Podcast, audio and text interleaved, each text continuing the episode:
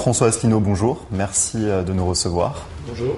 Vous êtes euh, le président de euh, l'Union populaire républicaine, un parti que vous avez également fondé le 25 mars 2007, une date anniversaire, 50 ans de la signature du traité de Rome qui instaurait la communauté économique européenne. Ce n'est pas une date que vous aviez choisie au hasard, puisque la pierre angulaire de votre programme, c'est justement l'Europe, ou du moins la sortie de l'Union européenne. Euh, que vous estimez impératif pour rendre à la France, je vous cite, euh, sa liberté, son indépendance et sa souveraineté. C'est une idée, la sortie de la France de l'Union européenne, qui pendant euh, de longues années a été considérée comme un peu farfelue par de nombreux acteurs politiques en France et en Europe. en juin dernier, les Britanniques ont voté majoritairement pour la sortie de leur pays de l'Union européenne. Le Brexit est en cours. Est-ce que cela change la donne? Objectivement, oui. Depuis euh, que j'ai créé l'Union populaire républicaine, comme vous l'avez dit, euh, il y a eu pendant de nombreuses années trois objections qui m'ont été opposées. Première objection, quand je parlais aux gens, à des amis, des proches, hein, et puis quand j'ai commencé à faire mes conférences un petit peu partout, il y avait en général trois objections. La première, c'était qu'on ne pouvait pas sortir de l'Union européenne. J'avais beau dire que le droit international autorise tout, État à sortir euh, d'un traité international. J'avais beau dire qu'à partir de 2008, il existait l'article 50 du traité de l'Union européenne qui permettait d'en sortir. Rien n'y faisait. Les gens disaient non, non, ça n'est pas possible.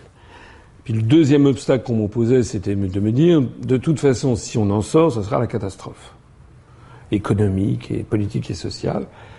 Et le troisième obstacle que l'on m'opposait, c'était de dire, de toute façon, les Américains ne vous laisseront sortir ni de l'Europe ni de l'OTAN, puisque le parti politique que j'ai créé propose de sortir de l'Union européenne, de l'euro et de l'OTAN. Donc c'était ces trois obstacles. Et euh, ces obstacles ont commencé à s'effriter, euh, du moins les deux premiers, à partir de la crise de l'euro en Grèce. Et puis euh, l'année 2016 a été une année assez extraordinaire du point de vue historique. Je pense qu'elle marque un début de changement historique. C'est que les trois obstacles se sont volatilisés en quelques mois. Euh, le fait que les Britanniques, comme vous l'avez rappelé, aient voté en faveur du Brexit fait que désormais, quand je fais des réunions publiques où d'ailleurs il y a de plus en plus de monde, plus personne ne me dit que c'est impossible. Les gens ne sont pas encore forcément d'accord, mais déjà l'obstacle numéro un est possible, enfin a, été, a été retiré. Tout le monde est désormais convaincu qu'on peut sortir. Le deuxième obstacle, on me disait, de toute façon, si ça se faisait, ce serait la catastrophe politique, économique, sociale, etc depuis euh, maintenant euh, sept mois, euh, huit mois que, le, que les Britanniques ont voté pour le Brexit. Alors, les négociations n'ont pas encore commencé, ça va se faire, mais tous les indicateurs macroéconomiques sont orientés au vert et on voit des investisseurs internationaux qui investissent au Royaume-Uni sur des, des investissements comme lorsque, par exemple, Nissan crée une nouvelle ligne de fabrication de sa voiture Qashqai, c'est un investissement sur 25 ans. Donc les grands investisseurs internationaux ont intégré le fait que le Royaume-Uni serait sorti de l'Union européenne dans les semestres qui viennent. Non seulement ça ne les dissuade pas d'investir, mais de surcroît, ils investissent massivement. Donc ça, c'est le deuxième obstacle qui lui aussi s'est volatilisé. Et puis le troisième obstacle, on aura peut-être l'occasion d'en reparler plus tard, le troisième obstacle, c'est l'élection de Donald Trump. Or, comme Donald Trump lui-même s'est déclaré pour le Brexit, a demandé, semble-t-il, à ses collaborateurs de donner la liste des pays membres de l'Union européenne qui devraient sortir après le Royaume-Uni, s'est déclaré euh, contre le TAFTA, a déclaré que l'OTAN était une structure obsolète. Ben, tout ça va dans le sens de ce que je ne cesse de dire depuis maintenant plusieurs années, de telle sorte que le troisième obstacle, lui aussi, est en train de se volatiliser. Ça veut donc dire que euh, ben, toutes les analyses que j'ai faites depuis bientôt dix ans eh sont désormais validées par les événements. Donc là, vous avez évoqué effectivement la sortie de l'Union européenne d'un point de vue, euh, du point de vue de sa possibilité, d'un point de vue un peu technique. Euh, à propos des objectifs poursuivis par une éventuelle sortie de l'Union européenne, vous parlez du Brexit. la Grande-Bretagne n'est pas réputée pour être opposée au libéralisme ni à l'ultralibéralisme. elle n'est pas non plus réputée pour son indépendance vis-à-vis des États-Unis. Euh, est-ce qu'il n'y aurait pas, en fait, euh, derrière l'idée d'une sortie de l'Union européenne, un peu un fourre-tout d'idées, d'orientation Il y aurait plusieurs manières de sortir de l'Union européenne. Alors, vous avez raison que les gens ne mettent pas forcément tous la même, euh, le même objectif. Par exemple, le gouvernement de Madame May a attendu, si j'ai bien compris, 8 à 9 mois pour savoir est-ce qu'ils allaient sortir de tout ou bien est-ce qu'ils allaient essayer de rester dans le marché commun, c'est-à-dire revenir au traité de Rome. Vous avez vu que finalement, comme ils ont vu que ça se passe beaucoup mieux que prévu, même le gouverneur de la Bank of England a reconnu que les prophéties apocalyptiques étaient fausses. En réalité, ils ont décidé ce que les journalistes appellent le hard Brexit, c'est-à-dire en fait, ils sortent de, de tout. Euh, et pour parler toujours du Royaume-Uni, le gouvernement de Mme May n'a pas du tout prévu de sortir de l'OTAN. Donc nous, nous avons des points communs, mais pas tout. On a des points de divergence. Je crois quand même que le point commun fondamental à tous ceux qui veulent sortir de l'Union européenne, c'est pas tellement une question libéralisme, ultralibéralisme, c'est fondamentalement une question de démocratie. Voilà. C'est-à-dire sortir de l'Union européenne. Moi, d'ailleurs, le mouvement politique que j'ai créé a comme slogan l'Union populaire républicaine, l'Union du peuple pour rétablir la démocratie. Parce que on ne peut pas avoir de démocratie dans le cadre de l'Union européenne, tout simplement parce qu'il n'y a pas de peuple européen. Il n'y a pas un démos. Démos, c'est le peuple. Il n'y a pas de démos européen. Les, les peuples d'Europe, les 28 peuples d'Europe ont des histoires, des langues, des visions du monde, des histoires politiques, syndicales, une géopolitique, des intérêts économiques et géopolitiques divergents dans tous les domaines. Donc pour avoir une politique commune entre ces 28 États, vous êtes obligé d'avoir une structure qui dicte ce qu'il faut faire. Ça s'appelle une dictature. Et ça n'est pas un terme polémique, c'est exactement ce qu'on appelait une dictature sous l'Antiquité, c'est-à-dire un expert ou un groupe d'experts prétendus qui dit voilà ce qu'il faut faire, ben, c'est exactement la Commission européenne. Et moi, si j'ai créé l'UPR, c'est que j'ai été convaincu par mon passage en cabinet ministériel dans les années 90 que les Français, je rappelle que les Français, ça veut dire le peuple libre, hein, Franken, c'est les hommes libres, que les Français n'accepteraient pas durablement, sur longue période, de voir qu'ils n'ont plus leur mot à dire dans le choix de leur avenir collectif. Donc fondamentalement, la sortie de l'Union européenne, c'est pour sortir euh, d'une dictature et pour d'une prison des peuples et récupérer la démocratie. De telle sorte d'ailleurs que dans le mouvement politique que j'ai créé, il y a des gens venus de tous les horizons, qui ont d'ailleurs des visions divergentes sur les questions économiques et sociales. D'ailleurs, je connais des, libéraux, des, vrais libéraux, qui sont contre l'Union européenne au motif que c'est une espèce de super-État, une espèce de, de, de, Moloch, vous savez, de, super-État qui euh, euh, coûte extrêmement cher, qui euh, développe au niveau continental des phénomènes bureaucratiques et technocratiques contre lesquels ils veulent lutter. Donc on a de tout en fait euh, à l'UPR, on a des gens qui ont des visions totalement divergentes, mais ça, ça doit se régler au niveau national et c'est le choix que doit faire un peuple sur son avenir collectif. Ce diagnostic d'une Europe, euh, vous dites dictatoriale, euh, technocratique, c'est également le diagnostic d'autres partis politiques, et notamment par exemple du Front National ou de Jean-Luc Mélenchon.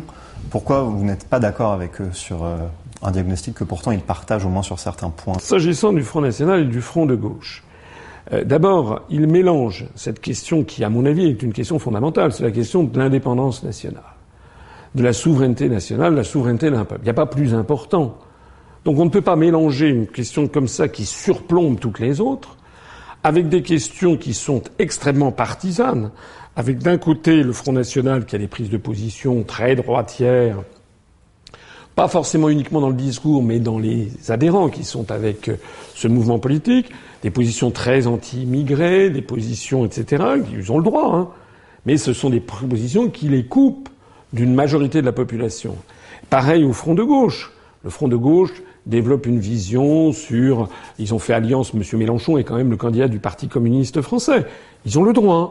mais ça les coupe aussi d'une grande partie de la population nous, on dit que tant qu'on restera dans ce système, on n'arrivera jamais à avoir un rassemblement d'une majorité de Français pour sortir de l'Union européenne. Donc la première chose que je reproche au Front de gauche et au Front national, c'est de ne pas dégager une hiérarchie de priorité, de ne pas admettre qu'il n'y a rien, je dis bien rien, de plus important que de mettre de côté nos divergences pour se focaliser sur ce qui est le plus grand dénominateur commun de tous les Français, c'est-à-dire la souveraineté et l'indépendance de la France. Pour en revenir euh, à un point précis de votre programme, euh, celui de, des nationalisations par exemple. Euh, donc si vous êtes président, vous activez l'article 50 dont vous parliez tout à l'heure. La France sort de l'Union européenne, puis de l'euro, de l'OTAN, très bien. Et ensuite, vous mettez en place donc des programmes de nationalisation d'entreprises. Est-ce que ça suffit vraiment de sortir de l'Union européenne pour parvenir à nationaliser des entreprises? Alors, d'abord, de quelle entreprise parlons-nous? Il s'agit de renationaliser ou d'interdire de privatiser des entreprises qui sont pour l'essentiel des entreprises qui étaient ou qui sont encore pour partie nationalisées, mais qui sont en cours de démantèlement et de privatisation à la demande des traités européens.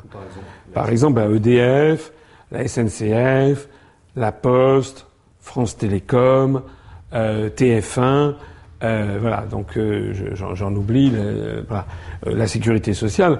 Donc ce programme tel que vous l'avez présenté peut paraître comme extrêmement à gauche, incroyablement à gauche, mais pas du tout. Le programme que je présente est moins à gauche que le programme du, du commun de la gauche de 1972, qui avait prévu de nationaliser toutes les banques, avait prévu de nationaliser beaucoup d'industries. Non, le programme que je propose, c'est un programme qui revient à l'équilibre de la société française tel qu'il était sorti des années 44 avec le Conseil national de la résistance. C'est-à-dire que j'estime, et je vois le succès que ça a d'ailleurs dans la population, ça me conforte dans ce sentiment, j'estime que les Français, pour les raisons que j'évoquais tout à l'heure, c'est que les Français, ils ont besoin, on n'est pas des anglo-saxons, on a une très longue histoire qui remonte au moins à, à Saint-Louis au milieu du XIIIe siècle, une très longue histoire et d'un État qui doit assurer l'égalité et la justice sociale devant les Français. Donc notez bien que tout ce que j'ai dit, en gros, eh bien, ce sont les réseaux, c'est-à-dire les réseaux d'électricité, les réseaux d'adduction d'eau, les réseaux autoroutiers, euh, la TF1, etc. C'est-à-dire euh, la SNCF, euh, la sécurité sociale. Ce sont ces grands services publics à la française que je ne veux pas voire privatisé et démantelé. Je ne suis pas le, seul. Voilà.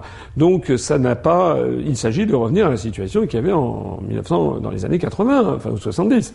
C'était pas la France, c'était pas un pays euh, marxiste.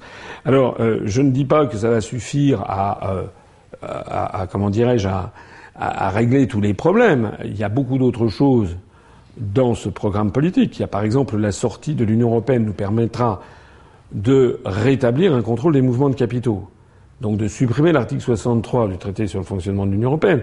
À partir du moment où on a rétabli le contrôle des mouvements de capitaux, c'est la fin des délocalisations industrielles. On n'autorisera les délocalisations qu'en tant que de besoin. Notez bien d'ailleurs, comme je l'explique dans mes conférences, que seuls les pays de l'OCDE ne procèdent plus au contrôle des mouvements de capitaux. C'est-à-dire que la grande majorité des États du monde, et en particulier les États qui réussissent, qu'on nous donne en modèle comme la Chine, comme le sous-continent indien ou comme l'Asie du Sud-Est, justement, eux n'ont pas accepté cette libre circulation des mouvements de capitaux.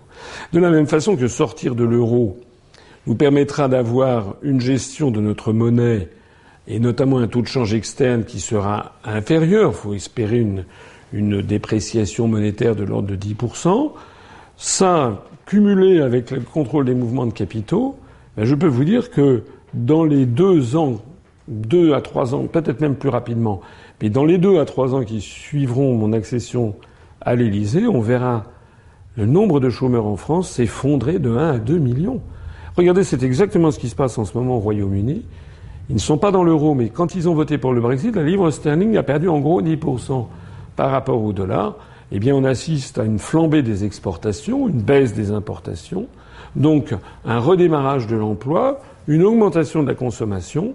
Le chômage au Royaume-Uni ne cesse de dégringoler. Je crois qu'ils sont tombés à 4,3%, c'est-à-dire que le chômage au Royaume-Uni est moitié moindre qu'en France. Nous avons beaucoup parlé de l'Union européenne, parlons de l'OTAN.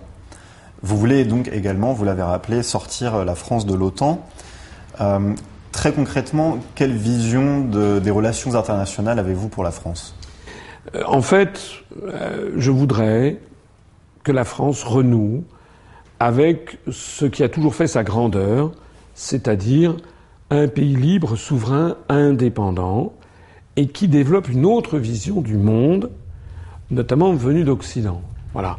Moi, je voudrais tout simplement revenir à la France en matière diplomatique, à la France des années 60. Je rappelle que sous Charles de Gaulle, la doctrine militaire française était une doctrine d'indépendance et de souveraineté nationale, comme on dit en latin, une défense erga omnes, ça veut dire contre tous.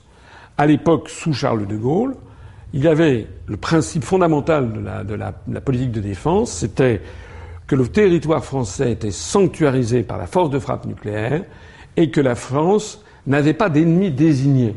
La France, elle se protégeait, elle protégeait sa liberté et son indépendance nationale. Et par ailleurs, la France entretenait les meilleures relations possibles avec les autres pays du monde et elle œuvrait pour la paix et pour la détente et notamment aussi pour l'entente entre les peuples.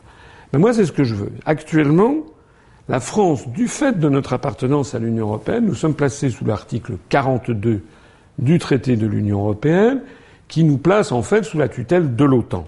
Bon. Donc, moi, je suis logique avec moi-même. Je veux sortir la France de l'Union européenne, mais aussi de l'OTAN, de telle sorte que la France ne soit plus désormais assujettie à l'OTAN, c'est-à-dire à la vision géopolitique des États-Unis. Qu'est-ce que ça veut dire concrètement? Ça veut dire qu'une fois que la France sera sortie de l'OTAN, eh bien, elle ne désignera pas, comme c'est actuellement le cas, comme actuellement on a des gouvernants qui désignent pratiquement officiellement comme euh, ennemis le monde arabo-musulman, d'une part, la Russie et le monde orthodoxe, d'autre part. C'est la réalité des événements, et ça, c'est la vision géopolitique des États-Unis d'Amérique, du choc des civilisations de M. Samuel Huntington, enfin qui est mort maintenant, euh, dans son livre sur le choc des civilisations et qui nourrit la réflexion du département d'État américain, du Pentagone, des think tanks américains. Quand je dis qu'il nourrit, je devrais dire qu'il nourrissait, puisque l'accession de Donald Trump, semble-t-il, est en train, comme je l'ai dit au début de cet entretien, de changer profondément la donne. Donc moi, ce que je veux, c'est que la France n'ait plus des ennemis désignés. Je veux que nous ayons une défense indépendante. Je veux qu'on ait une industrie de l'armement, d'ailleurs, qui puisse être indépendante, parce qu'actuellement notre appartenance à l'OTAN est en train de démembrer, de démanteler notre industrie militaire pour nous insérer dans des programmes multinationaux où l'on n'aura plus euh, la, totalité de la chaîne de fabrication. Donc je veux que la France ait sa propre industrie d'armement, comme c'était encore le cas naguère et comme ça reste encore le cas. Il ne faut pas démanteler. Et puis il faut ensuite que l'on entretienne les meilleures relations du monde, c'est-à-dire que si je suis élu à l'Élysée, parmi les premières décisions que nous prendrons, d'abord, j'actionnerai l'article 13 du traité de l'Atlantique Nord du 4 avril 1949. Vous savez qu'il suffit de s'adresser au gouvernement des États-Unis d'Amérique pour dire que on sort de l'OTAN. Il y a un an qui court, c'est la seule contrainte, et au bout d'un an, on en sort de plein droit.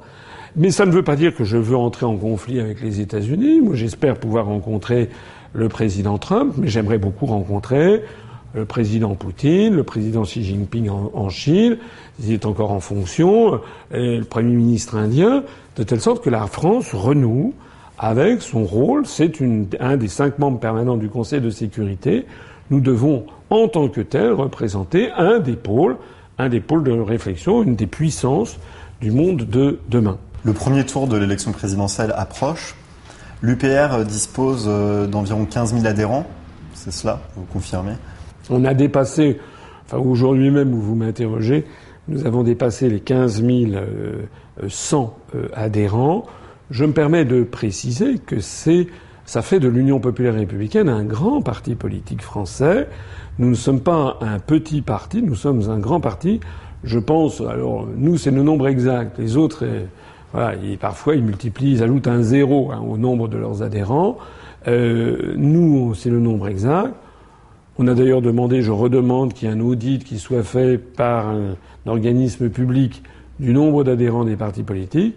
Ça fait environ de, l'UPR le cinquième parti politique de France par nombre d'adhérents. C'est d'ailleurs à peu près la même chose que l'on trouve en nombre de fans euh, euh, sur Facebook. Justement, Internet, qui est un de vos grands moyens euh, de communication, c'est notamment grâce à Internet que vous vous êtes fait connaître, tout du moins l'UPR. Euh, vous disiez tout à l'heure être le premier site euh, politique en France. Euh, là encore, combien de visites par mois environ? Alors vous me posez une colle sur le coup, je ne sais pas, mais euh, selon le site Alexa Ranking, euh, qui est euh, le site américain qui fait la comparaison entre les différents sites, nous sommes le premier site d'un parti politique. Hein. A il peut y avoir des, des, think tanks ou des choses comme ça par ailleurs, mais en termes de parti politique, je parle précisément, nous sommes le site le plus consulté. On a dépassé le Front National qui était auparavant numéro un on a dépassé le, le, Républicain, le Parti Socialiste, le Front de Gauche, LV, etc. Donc aux dernières nouvelles, là, récemment, on était, je crois, le 1800e euh, site euh, français, sauf erreur de ma part, le, plus consulté. Il y a d'autres façons de, de, mesurer notre influence. Il y a par exemple le nombre de millions de vues sur, euh, sur YouTube, sur le seul vecteur YouTube. Je crois qu'on a dépassé largement maintenant les 7 millions de vues. Lorsque je fais un entretien d'actualité, il est très fréquent qu'il dépasse 50 000 vues, parfois 100 000, parfois 150 000, parfois même 200 000. On a même quelques petites vidéos virales qui ont été faites. Par exemple, une, un passage de deux minutes extrait d'une émission, d'une des rarissimes émissions de télévision à laquelle j'ai eu droit au cours des dix dernières années, quand j'étais passé il y a deux ans et demi euh, chez Ruquier, euh, avec une prise de bec que j'avais eue avec, euh, avec Madame Léa Salamé. Euh, il y a une petite vidéo virale qui a été faite de ça. je crois qu'on a dépassé les 1 300 000 vues. Donc on a effectivement beaucoup, beaucoup de, de, de, de visionnage sur notre, sur, notre, sur notre site. Troisième question de chiffres, inévitable. Vous avez un grand succès sur Internet, vous parlez de votre nombre d'adhérents. Il va falloir maintenant euh, obtenir 500 signatures pour euh, que vous puissiez être candidat à la présidentielle. Où en êtes-vous? Alors, euh, d'abord, vous savez que personne ne les a, puisque le vrai document officiel est envoyé par le Conseil constitutionnel. Je crois que cette année, il sera envoyé aux alentours du 23 février, euh, et les maires auront jusqu'aux alentours du 17 mars pour les renvoyer. Donc actuellement, objectivement, les documents officiels numérotés, filigranés, envoyés par le Conseil constitutionnel n'ayant pas été envoyés, pour l'instant, nul ne les a officiellement. Simplement, ce qui est vrai, c'est que l'ensemble des candidats, et notamment ceux qui sont poussés ou soutenus par des partis politiques qui n'ont pas le nombre nécessaire d'élus, eh bien, collationnent des promesses de, parrainage. Donc là, de ce point de vue-là, je ne vous dirai pas le nombre, vous me le permettrez, je, je le ferai le moment venu nous allons faire une conférence de presse, donc certainement, je pense, dans le courant du mois de, février. Il y a plus longtemps à attendre. J'annoncerai le nombre de promesses que nous, que nous avons. Je peux vous dire que nous en avons beaucoup, beaucoup, que j'ai bon espoir d'être candidat, mais que j'appelle tous ceux, tous ceux qui en cherchent à ne pas baisser les bras et à continuer à, en, à en chercher.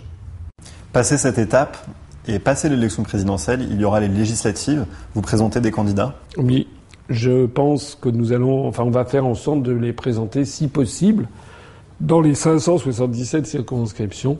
Nous allons d'ailleurs annoncer dans les jours qui viennent une première, euh, euh, comment dirais-je, une première vague de quelques centaines d'investitures. Donc on est en train, euh, le Bureau national est en train d'examiner les investitures. Je vous rappelle qu'au moment des élections régionales du 6 décembre 2015, nous avons présenté 1971 candidates et candidats. C'est pas rien.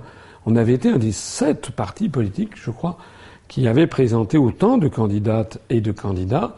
Donc cette fois-ci, c'est pas 1971, c'est 577 candidats et 577 suppléants, ce qui doit faire quelque chose comme euh, à peu près 1100, euh, 1154 euh, candidats normalement, on devrait pouvoir les, les, les avoir sans trop de difficultés. Merci François Asselineau. Merci à vous.